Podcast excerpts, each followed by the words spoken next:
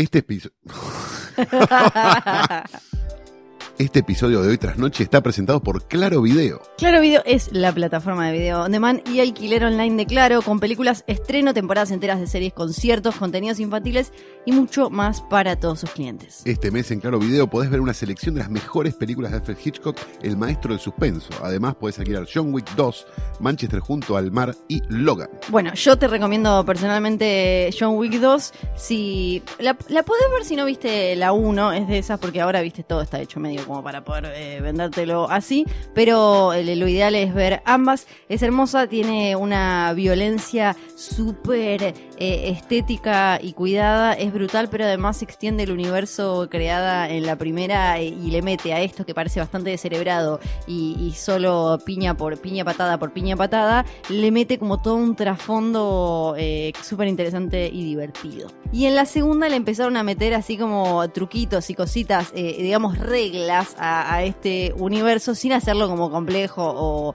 o pedante o con eh, delirios de algo que solo la, la mejoran. Voy a recomendar una película del año 1961 de México dirigida por Benito Alascarri o Alaserraqui, no sé bien el apellido. La película se llama Santo contra los zombies, es una película Ah. maravillosa donde Santo, el enmascarado de plata, el Martín Caradagian de los mexicanos, lucha contra unos zombies que aparecen cuando desaparece una suerte de maestro que los tenía más o menos guardados o más o menos en casilla. Él debe luchar, obviamente, mediante este, el catch con estos muchachos y reducirlos. La película es divertidísima, sinceramente. Cinearte, ¿no? Cinearte, hoy por hoy es blanco y negro, así que podía ser tranquilamente cinearte. Y tiene, por particularidad, ser la película donde cuando en un momento de una lucha al santo le bajan el slip plateado, ese que utilizaba No. sobre las calzas, y empieza Spoiler. a salir humo. Bueno, La recomiendo ya solo por esa escena. Bueno, escúchame, Claro Video Sí. está incluido en el plan para clientes Claro con abono y para clientes prepago en servicio básico. Además, tiene un sistema de alquiler por 24 horas para los estrenos más recientes. Todo en un lugar y sin limitaciones de horario. De todas estas magias te enteras eh, entrando en clarovideo.com, te metes y ya está, empezás Eso a es ver internet. Claro Video. Yo pongo www Punto clarovideo.com. y ahí, ¿qué? ¿Espero o tengo que apretar algo más? Apretás enter y magia. Enter es la T esta. Basta, te odio.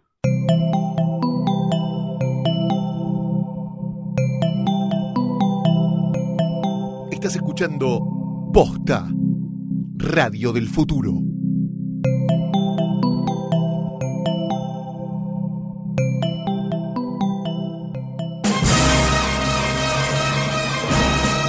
Tardes, buenas noches, buenos días, o lo que sea que concuerde con el reloj en el momento en el que le diste play a esto, que es el séptimo episodio de Hoy tras Noche, que está siendo grabado un martes 13.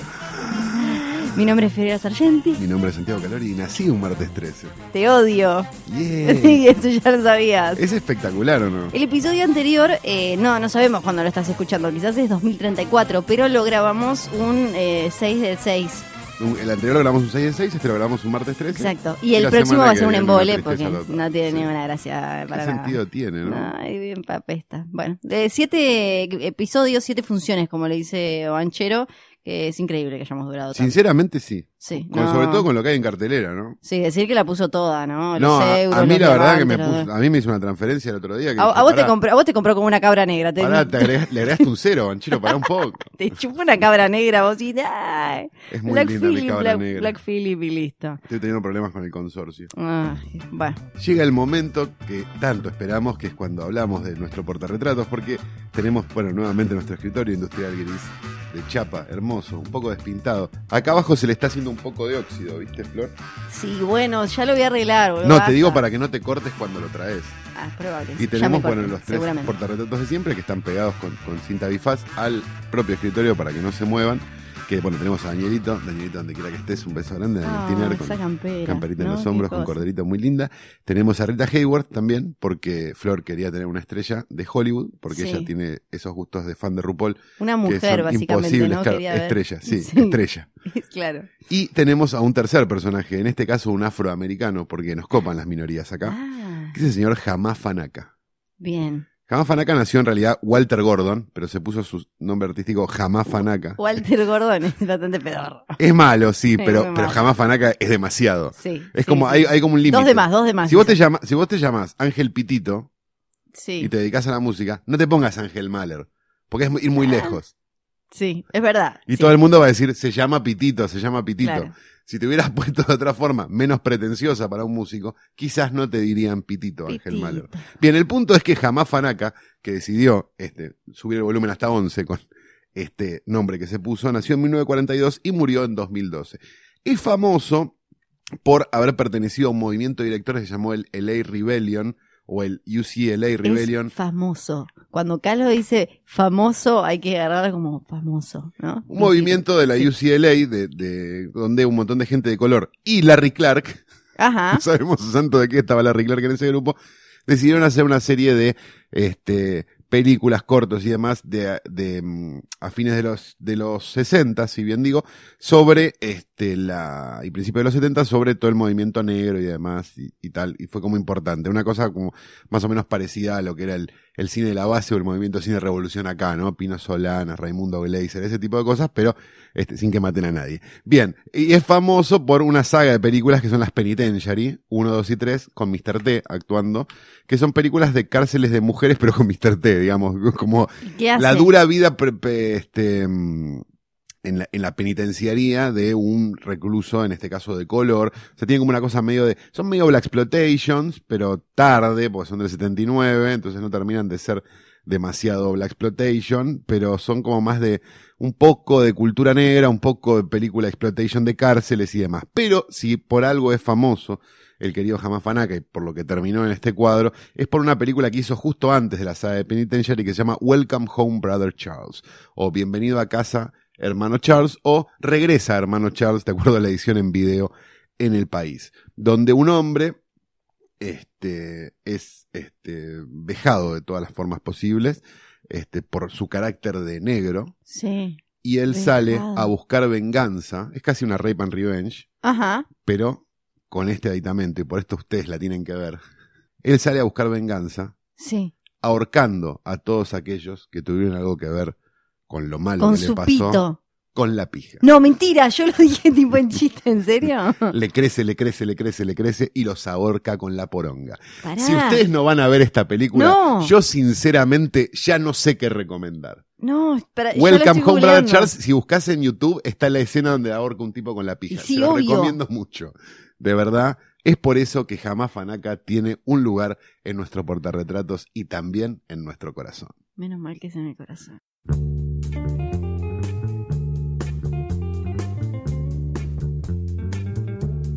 Y ahora sí, el momento central, la estrella de este séptimo episodio de Hoy Tras Noche, es una película europea. Una es vez una más. película europea. Volvimos a ver, Mm. volvimos a ver la cartelera y dijimos, "A esta poronga hablemos de una que nos bajamos de internet. Y es lo que vamos a hacer. En definitiva, una película bajada de internet que no la vas a ver nunca más. Una semana en la que eh, te contábamos a vos, que quizás lo estabas escuchando en el Recontra Mega Futuro, en el pasado, no sé cuándo, que en la que se estrenaron se, como unas 11 películas. 11 películas y no hay ninguna para ver. No, hay un documental que está no, bien. está el documental de Néstor Frankel, sí, que es maravilloso. Está muy bien, pero no. No hubo Moncloa. No, estamos, Moncloa, no, no sí, estamos metiéndonos Moncloa. con los documentales. Y después una sarta de basuras. Vos dijiste que no.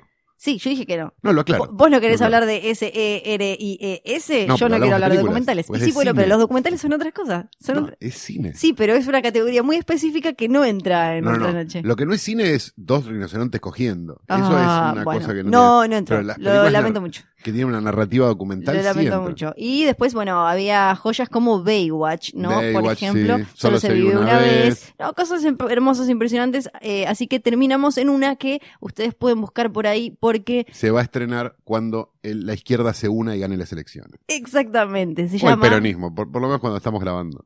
Ay, te odio. Se llama Ro en inglés. Ese es el título internacional en inglés. Crudo. En francés no lo sé decir yo. No, Ross, que se llama igual. No, se llama grave, eh, grave se escribe, pero no sé cómo se No, pronuncia. pero porque- se llama Ro la película, ¿eh? Grave es- creo que es el ter- creo que es el Bueno, te creo- pido que me voy a fijar en convencido que es IMDB el como... título en español. No, eh, ahora ya te lo busco, pero... Bueno, eh. vamos a entrar en una discusión terrible. Pero mientras vos, vos, no, original title dice IMDB eh, grave, que, debe ser algo así, que ya vamos a buscar qué significa en francés. Crudo debe ser. Eh, sí, probablemente, Probablemente me imagino que que sí. ¿no? Exacto. Es, eh, Bueno, ahora ya te digo. Anda contándonos vos sobre. La película es de Julie. Ducournau. Ducournau. Amiguísima. Amiguísima, tiene un corto antes, creo, y una película para televisión, si no me equivoco, pero no, no tiene mayor filmografía. Esta es como la película que patea la puerta, ¿no? La primera. Hola, ¿qué tal? Acá estoy. Con un elenco francés que si quieren nos esforzamos en leerlo como Luis Pedrotoni, pero no tiene tampoco mucho sentido, porque tampoco son figuras tan conocidas. No está la de tal película que viste antes, no. No, nada. Nada, no. de hecho la protagonista es creo que es la primera película que hace y una serie de cosas.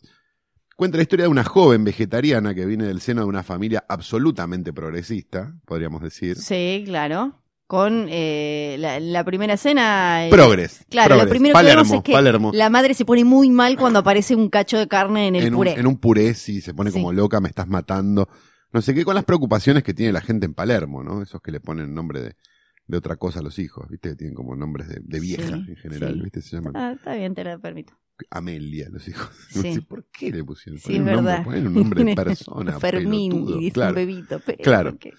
claro, exacto. Bien, e- ese tipo de personaje, ¿no? Que, que este, destila progresismo por todos los poros y tiene negro a la mucama, lleva a su hija a, este, a la universidad a empezar en la carrera veterinaria. si no me Veterinaria donde Sí. ya está su hija mayor. Exacto, y van a, va como a vivir en el campus, digo, y toda esta, toda esta parafernalia que tienen los yanquis y evidentemente también tienen los franceses, de este, que viven en la universidad y se alejan de los padres y qué sé yo y qué sé cuánto.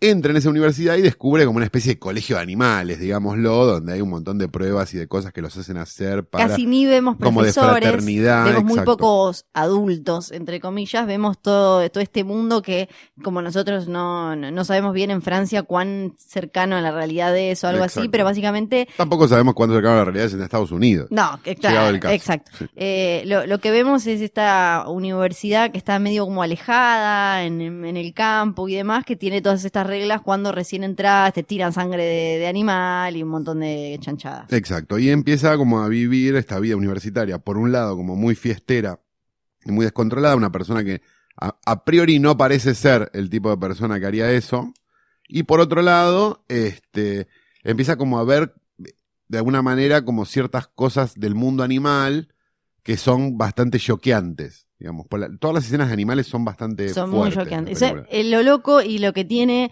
para mí de, de brillante cómo está filmada la película es que te muestra cuestiones muy cotidianas de, y muy normales que pasan en el día a día relacionadas con la carne, con los animales y demás, pero de una forma que te perturba y te, genera desde cuando la hermana le está metiendo la mano en el culo a una vaca, Sí. que es algo que cualquiera que Es re normal, sí, uno que labura veterinario sabe, sí. pero en ese momento vos es como hay algo Mientras que te hablan de otra genera- cosa. Claro, ¿no? sí. No sé, Carlos, no tengo ni idea, la verdad.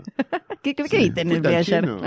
fuiste al chino, trae, trae- Bueno, la cuestión es que empieza a eh, tener una cierta pulsión, podríamos decir. Sí, ella que es muy, es la, la, la mejor alumna, es la hermana es un poco como la más loca, qué sé yo, y ella claramente desde el principio la tenemos como la cerebrito, la Exacto. que no salió nunca, la que, y de golpe le gusta el chabón que está en la habitación con ella. Exacto, que es gay. Sí, es verdad que es gay, empieza como, tiene que ir a fiestas y todo un despertar de, de como mujer. Como medio sex, claro, lo que Sí. pensamos que va a ser una película de despertar sexual dentro de esta situación. Una coming of age medio chanchona. Exacto, una dirty dancing. Sí. ¿no? Pero sin baile, con otro sí. baile. Este, empezamos a descubrir que en realidad lo que ella le está pasando es que, Quiere comer carne, carne humana. exacto, y empieza como a entrar en este mundo y a entrar en una espiral descendente, llamémoslo de alguna manera, donde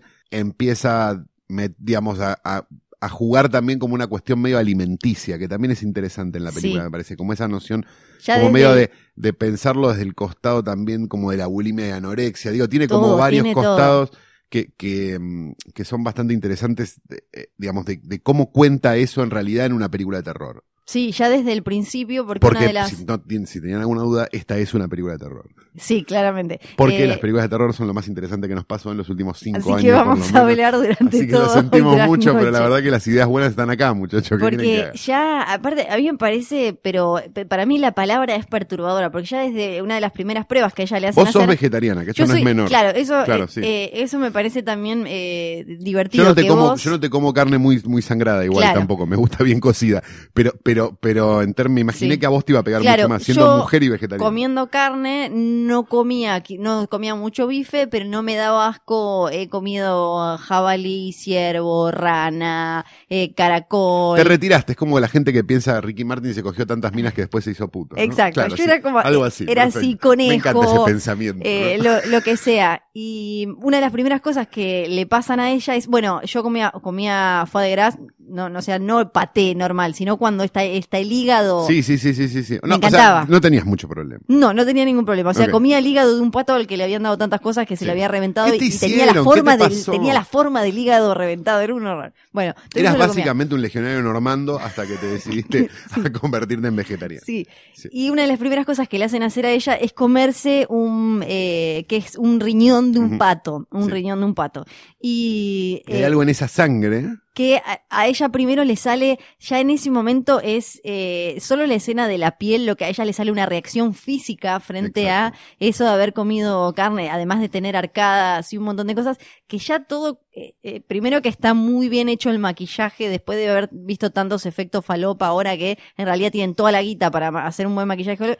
Porque uno, de- de esto hago una pequeña, me, me voy por un costo, camino del costado. Uno realmente, con una película que vamos a hablar después también, digo, que otro programa, ¿no? Uno empieza a celebrar de verdad el efecto especial hecho, Sí, ¿no? Claro. Digo, porque es muy fácil pintar, hacerte a vos verde, digamos, porque con, con una computadora. Es muy difícil Bueno, maquillar a alguien para que parezca. Digo, vengo de uno- ver Baywatch donde en un momento hay un montón de fuego y no había ni una vela y parece hecho como... Y uno ve eso y uno empieza a ver cosas que están hechas a la vieja usanza y empieza a festejarlo de una manera desmedida. Y creo que pasa bastante con esta película. Exacto. Y con esa reacción que le sale a ella, ya ahí eh, te, te- te empieza, porque aparte eh, a la película no le da, no le tiene miedo a darte asco. O No, sea, desde no, no, un primer momento No, te es, me parece la principal opción. Digamos. Al Claro. francés le gusta mucho, eso vamos Sí. a hablar después. Pero de una forma muy elegante, ¿no? Porque tiene, y además eh, intenta todo el tiempo llevarte a, a un punto entre de, de- de confusión e incomodidad, porque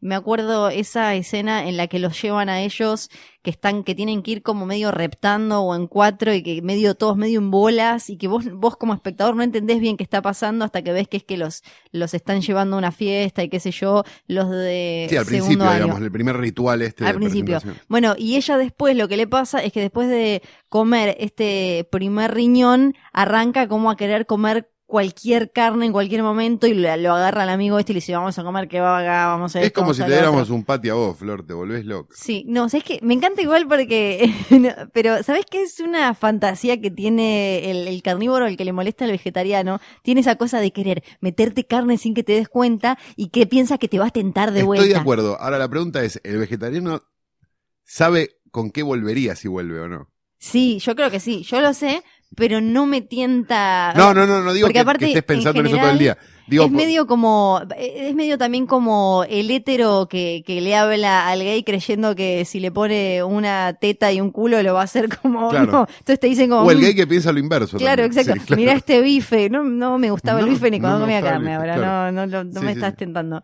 Y es interesante ah, ver a ella lo que le pasa porque además se nota que le genera, que si bien tiene esta compulsión primero por comer carne animal, le genera un montón de, de mambos y contradicciones y ahí también aparece la relación con la hermana. Exacto, que la hermana es complicada y vamos a terminar entendiendo después de un tiempo. Empieza el momento de los spoilers, me parece. Sí, sí, acá. Acá es el momento en el que si no viste la película tenés que ir a verla y Que la volver. hermana es de alguna manera alguien que ya ha consumado lo que ella empieza a, el camino que ella empieza a transitar. que a la hermana la vemos como liberada, ¿no? Es, Exacto. ella vendría a ser la reprimida, cerebrito, qué sé yo, bla, bla, bla, y la hermana se muestra como todo lo contrario, joda, loca, amigos, vida, Y nos damos bla. cuenta que esa represión y esa, y esa liberación en realidad no tienen nada que ver con el sexo y sí tienen que ver con el canibalismo, que es de lo que habla esta película. Canibalismo. Magia. Y llega, y además... eh, Magia. y- es una película de caníbales. Y empieza, y empieza también eh, a mezclarse con todo esto de, de, de ser mujer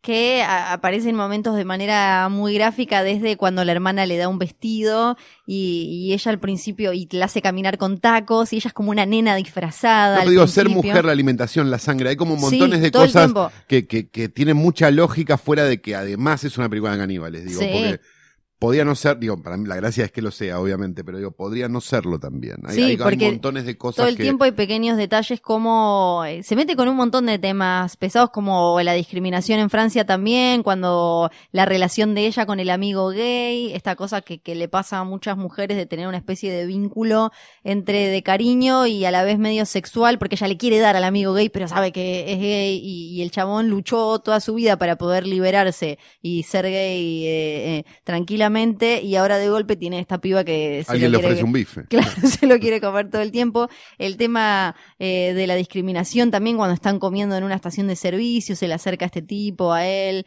y demás. O cuando ella está vomitando, ella vomita pelo en un momento, ahí casi me muero. Dije, no voy a comer nunca más nada en la vida, ella vomita pelo. No es, no es la película más feliz, digamos, esto lo aclaramos desde el vamos, una película difícil de pasar. Sí, es, es es No terriblemente. No, difícil no. de pasar, hay películas mucho más difíciles de Dura pasar. una hora y media, o sea, la película sabe que es como, tácate. Es, y es de esas que te sentís mal, pero nuevamente te sacan del lugar seguro, que es lo que venimos pregonando en este, por lo menos en este podcast Sí. desde siempre, que es la idea de, si vos estás incómodo viendo una película, y probablemente la película sea buena, al margen de que a vos no te guste después, o sea, que vos no seas fan de las películas de caníbales o que vos no seas fan de lo que sea el género, si vos estás lo suficientemente incómodo, la película está cumpliendo su cometido, que es generarte a vos una emoción, y no que esa película pase adelante tuyo como una cosa muy explosiva y muy ruidosa que dura una determinada cantidad de tiempo y termina. Y tiene mil detallitos como este cuando ella está vomitando pelo que sale y una chica le dice, es más fácil si te metes creo que dos, tres dedos, no sé qué le dice, y se queda acomodándose frente al espejo. Como también, eh, además de jugar con esto de que después aparece de a ver cuántos hay caníbales, más caníbales, además de ella y la hermana, de es normal que las chicas vomiten, Exacto, porque claro, la sí, piba queda que como acomodándose así como, eh, exacto, como con cierto cuidado eh, extremo con eh, la estética y demás.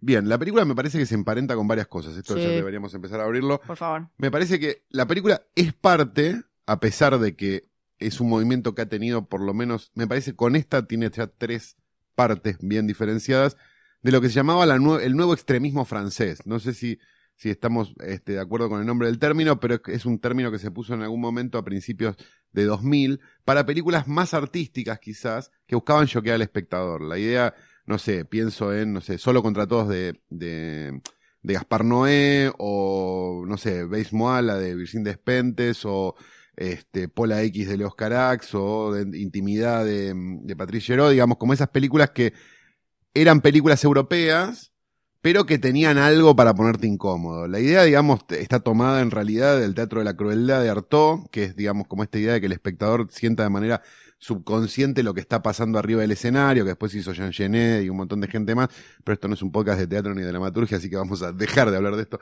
antes de que la gente apague. El punto es que en 2003 llega una película que para mí parte el agua del nuevo extremismo francés, que es Alta Tensión de, mm, de Alexandre Aja.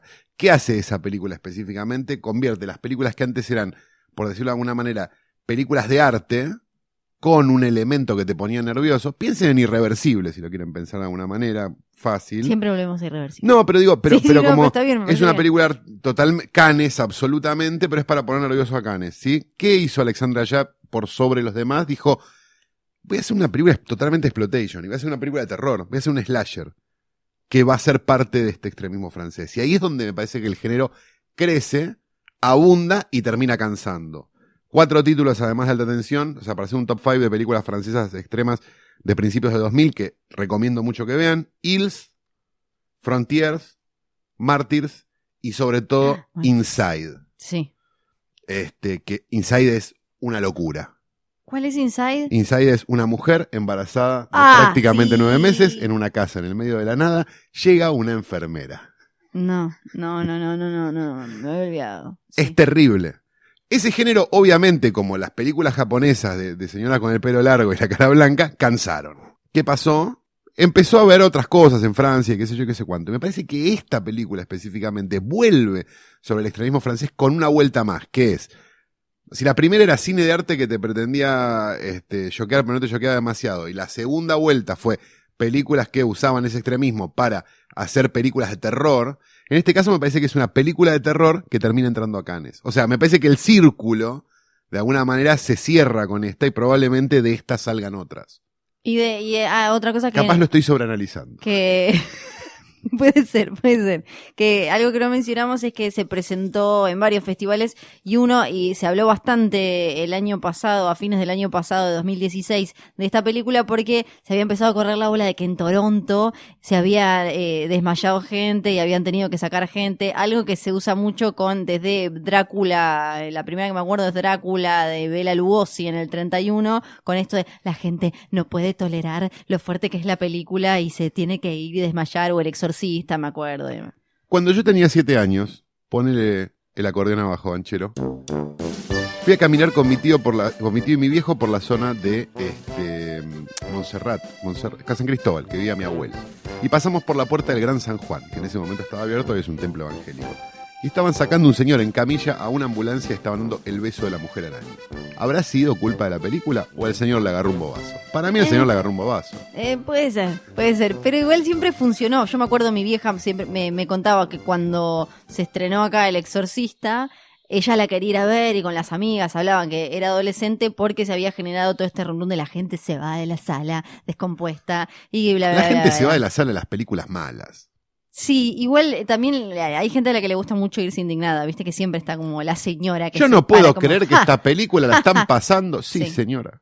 Eh, y saliendo del cine francés, para mí, eh, yo la relacioné directamente con Cronenberg, obvio, Sí. con el cine de Cronenberg y sobre Sin todo duda. con Rabbit, una película en la que ah, también hay una mina. Rabia era, ¿no? Sí, creo que acá era Rabia, Sí, ¿no? porque cromosoma 5 es de Brood. Siempre Sí. me confundo. Sí, sí, sí, era eh, una mina, Marilyn Chambers era, Sí, claro, ¿no? la actriz porno. Que le sale como una cosa en la axila y tiene que salir a consumir sangre ajena y también está como esta cosa, bueno, ni hablar siempre esto... Bueno, Brain Damage también de Helen Lotter tiene eso mismo, un tumor, el muchacho que tiene un tumor, que en realidad es también sobre la falopa, digo, hay un montón de cosas, pero que le pide Siempre sobre la un falopa, tumor. igual. No, pero digo, no, en el caso de Helen Lotter sí, Claro, sí, claro. digamos, sí. Y, y- Estábamos tan drogados que una vez nos cogimos una mina, dijo Helen Lotter. Qué lindo. Capaz no todo. tendría que haber compartido esta. No, Bueno, es el porque eso lo dijo cuando vino acá y estuviste comiendo con él. Ahora que eso no lo dijo en una entrevista, lo dijo acá comiendo un churrasco En con papa frita. sí. Perfecto, perfecto. Sí, bueno, Cronenberg, eh, Cronenberg que tiene toda esta cosa siempre, va, tenía, ahora ya no está haciendo ese tipo de cine, de hacer físicos, mambos eh, y, y- y llevar a la, a la carne cuestiones de la mente, cuestiones sociales. y Exacto. demás. El, el body horror, asco. lo que se llama Claro. el body horror, exacto, que tiene mucho esta película. Y me parece que también toma, esto con menos glamour obviamente que Artaud, los italianos hicieron este, lo mismo, bastantes de ca- casi veintipico de años antes, con el cine de caníbales. Digamos, el cine de caníbales italiano es un género en sí mismo, es algo que existió, que tuvo un tridente ofensivo importante con Deodato, Lenzi y Martino en la delantera, ¿no? Como, Que son como, es tu Santa Trinidad, tu Santísima Trinidad. no sé, no, no, pues no está Fulci acá. Ah, es verdad. Pero es si verdad. no, sí sería. Lo sacaría a Martínez, te lo pongo a Fulci en dos minutos. Punto es, Ruggero Deodato dirigió Holocausto Caníbal, Humberto Lenzi dirigió Caníbal Ferox, o Make Them Die Slowly, ¿no? Y Sergio Martino dirigió este, Man from the Deep River, o conocida en el país como El País del Sexo Salvaje. Esa no. Básicamente es un género que es- se vale mucho de lo que era el mundo, que era esta idea de document, también italiana, de documentales muy, muy crudos y muy realistas sobre cosas de muerte y demás. Que Fuimos una selvita y había unos raros Exacto, de hay unos taparrabo. raros de taparrabo que se comían en este anime. Todo mentira, todo, era- estaba todo trucado, digamos, el mundo, Mondo Cane específicamente, de Jacopetti y Prosperi. era Que homenajea a Eli Roth en Green Inferno, ¿no? un poco, sí, un poco también Sí. homenajea a Holocausto Caníbal, que Sí, es como sí, esta claro. idea del found footage, digamos. Me parece que, no sé si es la primera, pues la verdad que no me acuerdo, pero digo, me da la sensación de que toda esta idea de Blair Witch o de encontramos esta grabación y no sé qué, no sé cuánto, si no empieza en Holocausto Caníbal, está cerca. Holocausto Caníbal, que creo que ya lo hablaste, ¿no? En, en Letera, si no me acuerdo mal, que para los que no conocen tiene una historia hermosa. ¿Cuál? Todas, todo lo de la tortuga, lo de... Ah, matan a una tortuga y Sí. hacen una serie de animales Que y, hasta to- que y cada, tuvieron, tuvieron que hacer que el elenco aparezca en un juicio porque creí, la gente creía que habían muerto cada efectivamente. dos años vuelve a aparecer la el tema de la tortuga de alguna manera con alguien Que la película sale. que no está en la película la tortuga. La tortuga está agregada después. De hecho, la escena de la tortuga la tenías que buscar después cuando empezó a salir el DVD. Aparecía como, esta tiene la escena de la tortuga. Entonces había que comprar el- lo de nuevo porque tenía la escena de la tortuga. Está Pero en YouTube, a ver... yo no creo que esté la escena de la tortuga. No, es me una película que bastante rebuscada. sí, denunciada. por Una de las videonastis en Inglaterra, una película que acá se estrenó, bueno, con un atraso considerable y una serie de cosas. El punto es, los caníbales se habían puesto de moda a principios de los 80, a fines de los 70, a principios de los 80, hasta el punto que Joe D'Amato, Jesús Franco, digo que eran como directores más eróticos, decidieron meter caníbales en sus películas, al punto que Joe D'Amato metió la Emanuel Negra, esta idea como exploitation siniestra que habían tenido en algún momento, la hizo una que era Emanuel contra los caníbales, que se estrenó en Argentina de manera absolutamente misteriosa. Es una película que se podía ver acá como Emanuel esclava de la corrupción.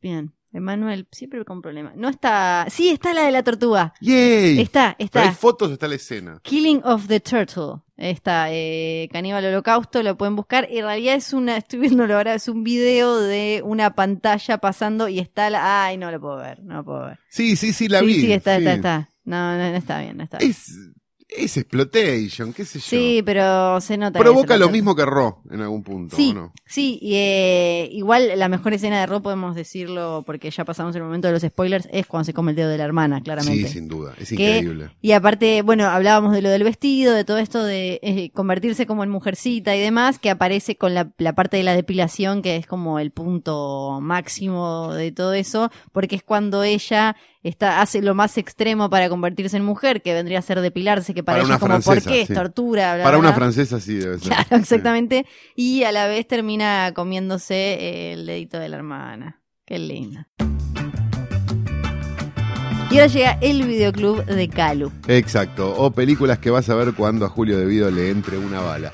Bien, vamos a hablar en este momento de un documental muy pequeño que se hizo, si no tengo, si no recuerdo mal, con estas cosas de crowdso- crowdfunding, viste que la gente pone plata, Sí. se hace la película y después le dan la película a la gente. La película se llama The Lost Arcade, que sería algo así como El fichín perdido, ¿sí?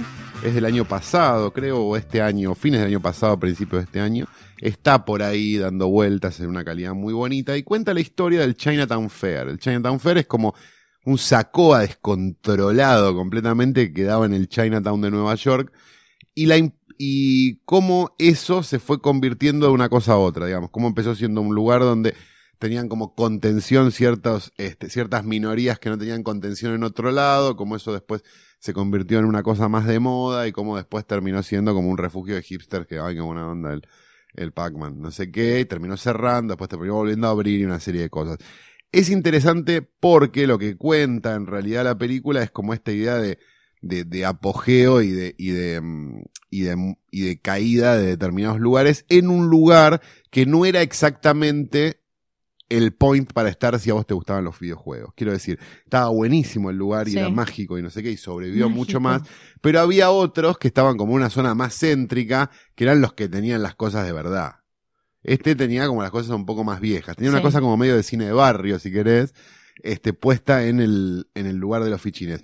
La película es interesante, está, digamos, documenta la última época del lugar, logra, digamos, documentar la última época mientras estaba haciendo y demás, y tiene como, mm, es muy linda visualmente, me parece, o sea, tiene como esa cosa medio de, de, de como de, de, de, de decadencia linda, digamos que a mí por lo menos me, me puede, digamos, en Son muy pesado con la decadencia linda. A mí me gusta la Ah, decadencia linda. ¿Qué querés que te diga? Me- digamos, como esa cosa de rastros del pasado en el presente, digamos, como esa cosa de que vos ves allá arriba que hay un cartel de publicidad que es de otra de hace 40 años y quedó. Sí, como casi cualquier avenida con galerías de Buenos Aires y eso que miras para arriba y siempre hay Exacto, algo. que yo me meto. Bueno, es eso. Con lo cual, si son de los que van por la avenida y se meten en la galería como yo, vean The Lost Arcade porque es para ustedes. Aquellos que no y que piensen que están viendo una película de fichines, probablemente se quieran cortar los huevos con una galletita de agua.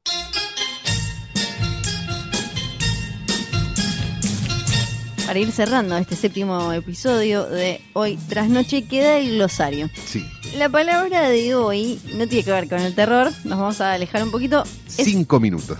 flapper. Flapper, Que sí. no es fluffer. No, es flapper con doble P. Estamos hablando, yo voy a tener que seguir porque ya tenemos que... No lo vas a googlear. No, no, lo- en este momento no lo voy a googlear porque no tenemos tiempo. Lo voy a googlear después y me voy a enojar después. Ahora no, porque tenemos turnos para grabar este hermoso. F-F-E-R. Te odio. Basta. No, y me van a odiar todos los que lo en Todos, todos, flapper. La palabra Bien. de hoy es flapper con doble P. Estamos hablando de chicas en los años 20, en los Roaring Twenties, cuando estaban apareciendo un montón de cosas eh, de cambios y demás. Flappers eran las chicas. Eh, si leyeron o vieron eh, el Gran Gatsby, como ese tipo de mujeres que estaban en esas, en esas fiestas, que Esas eran que parecían una escenografía. Claro, básicamente que eh, tomaban, usaban maquillaje, eh, se manejaban de una manera más libre, más casual, manejaban un montón de cosas que en aquella época eran una Eran mujeres locura. normales, como uno debería, como deberían haber sido siempre. Claro, era Claro, como Tomaban, manejaban. Sí, está bien. Sí, ¿Qué problema eso, hay? tomaban sus decisiones. El término se popularizó en 1920, exacto, con la, la película de Flapper, y hay varias, eh, varios íconos del cine clásico que están relacionados con esos comienzos, esa liberación femenina de los años 20, eh, como por ejemplo Joan Crawford, ella arrancó como una chica Flapper, protagonizaba un montón de películas cuando recién arrancó que tenían que ver con una jovencita que está como en la gran ciudad y tiene su primer trabajo, vive con amigas, eh, sale con hombres, eh, cosas que en esa época eran muy locas. Era como, Claro. ay, mirá qué está Mirá qué haciendo, loca, tiene, está tiene pollera, matrimonio. tiene pollera corta, entre comillas, ¿no? Y, No está esperando el marido con la comida. claro. Cosas y- que se esperaban en 1920 o en la mesa de polémica en el bar. ¿no?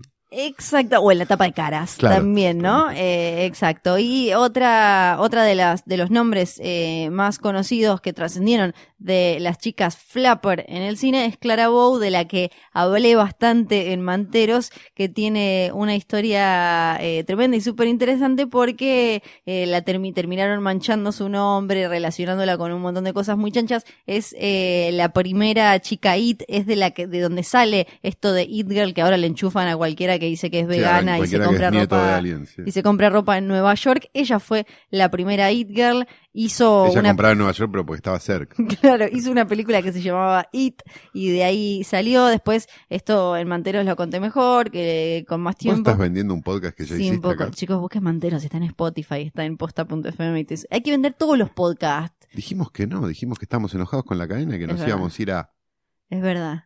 Es eh, no, podemos decirlo. No podemos decirlo porque todavía no, No, firmamos. pero- Eh, así que no, pero bueno, Clara Bow, entonces que terminó teniendo un montón de problemas porque una ex empleada la vendió la historia y la acusó de tener eh, sexo con no solo muchísimos hombres, sino también hasta con perros y, y terminaron como un poco manchando esta idea de mujer más es independiente. la historia de Linda Lovelace lo que me estás contando, solo que en el caso de Linda Lovelace era cierto. Eh, claro, va por ahí. La palabra del día, entonces, en Manteros. no, en Hoy tras Noche es Clara Bow. Era un chiste, te tenías que reír. No es Clara Bow, Era Flapper. que no es Fluffer. ¿Qué? Basta, te odio, ¿ves? Vos me estás confundiendo. Y además que se me está pudriendo el brazo, chicos. ¿Qué me está pasando? Bueno, yo me voy a quedar eh, googleando Fluffer porque me están apareciendo muchas cosas y Sí. que- quedé muy traumada. Sacale el Safe Search. Ah, sí, lo tengo. Y eh, me aparece desde 50 sombras hasta cosas que no quiero ver. Flashback. Bueno, pero sí, tenemos que despedirnos de este episodio, el séptimo, grabado un martes 13. Hasta la próxima. Chao.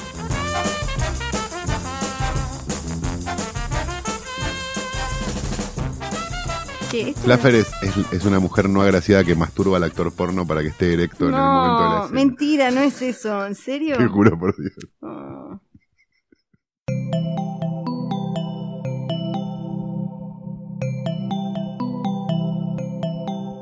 Si te gustó este episodio, hay mucho más para escuchar en Posta. Conoce todos nuestros programas en posta.fm. También podés llevarnos en tu teléfono. Baja la app de Posta para Android o para iPhone o suscríbete en iTunes a tus series favoritas. Seguí escuchando Posta, Radio del Futuro, cuando quieras y donde quieras.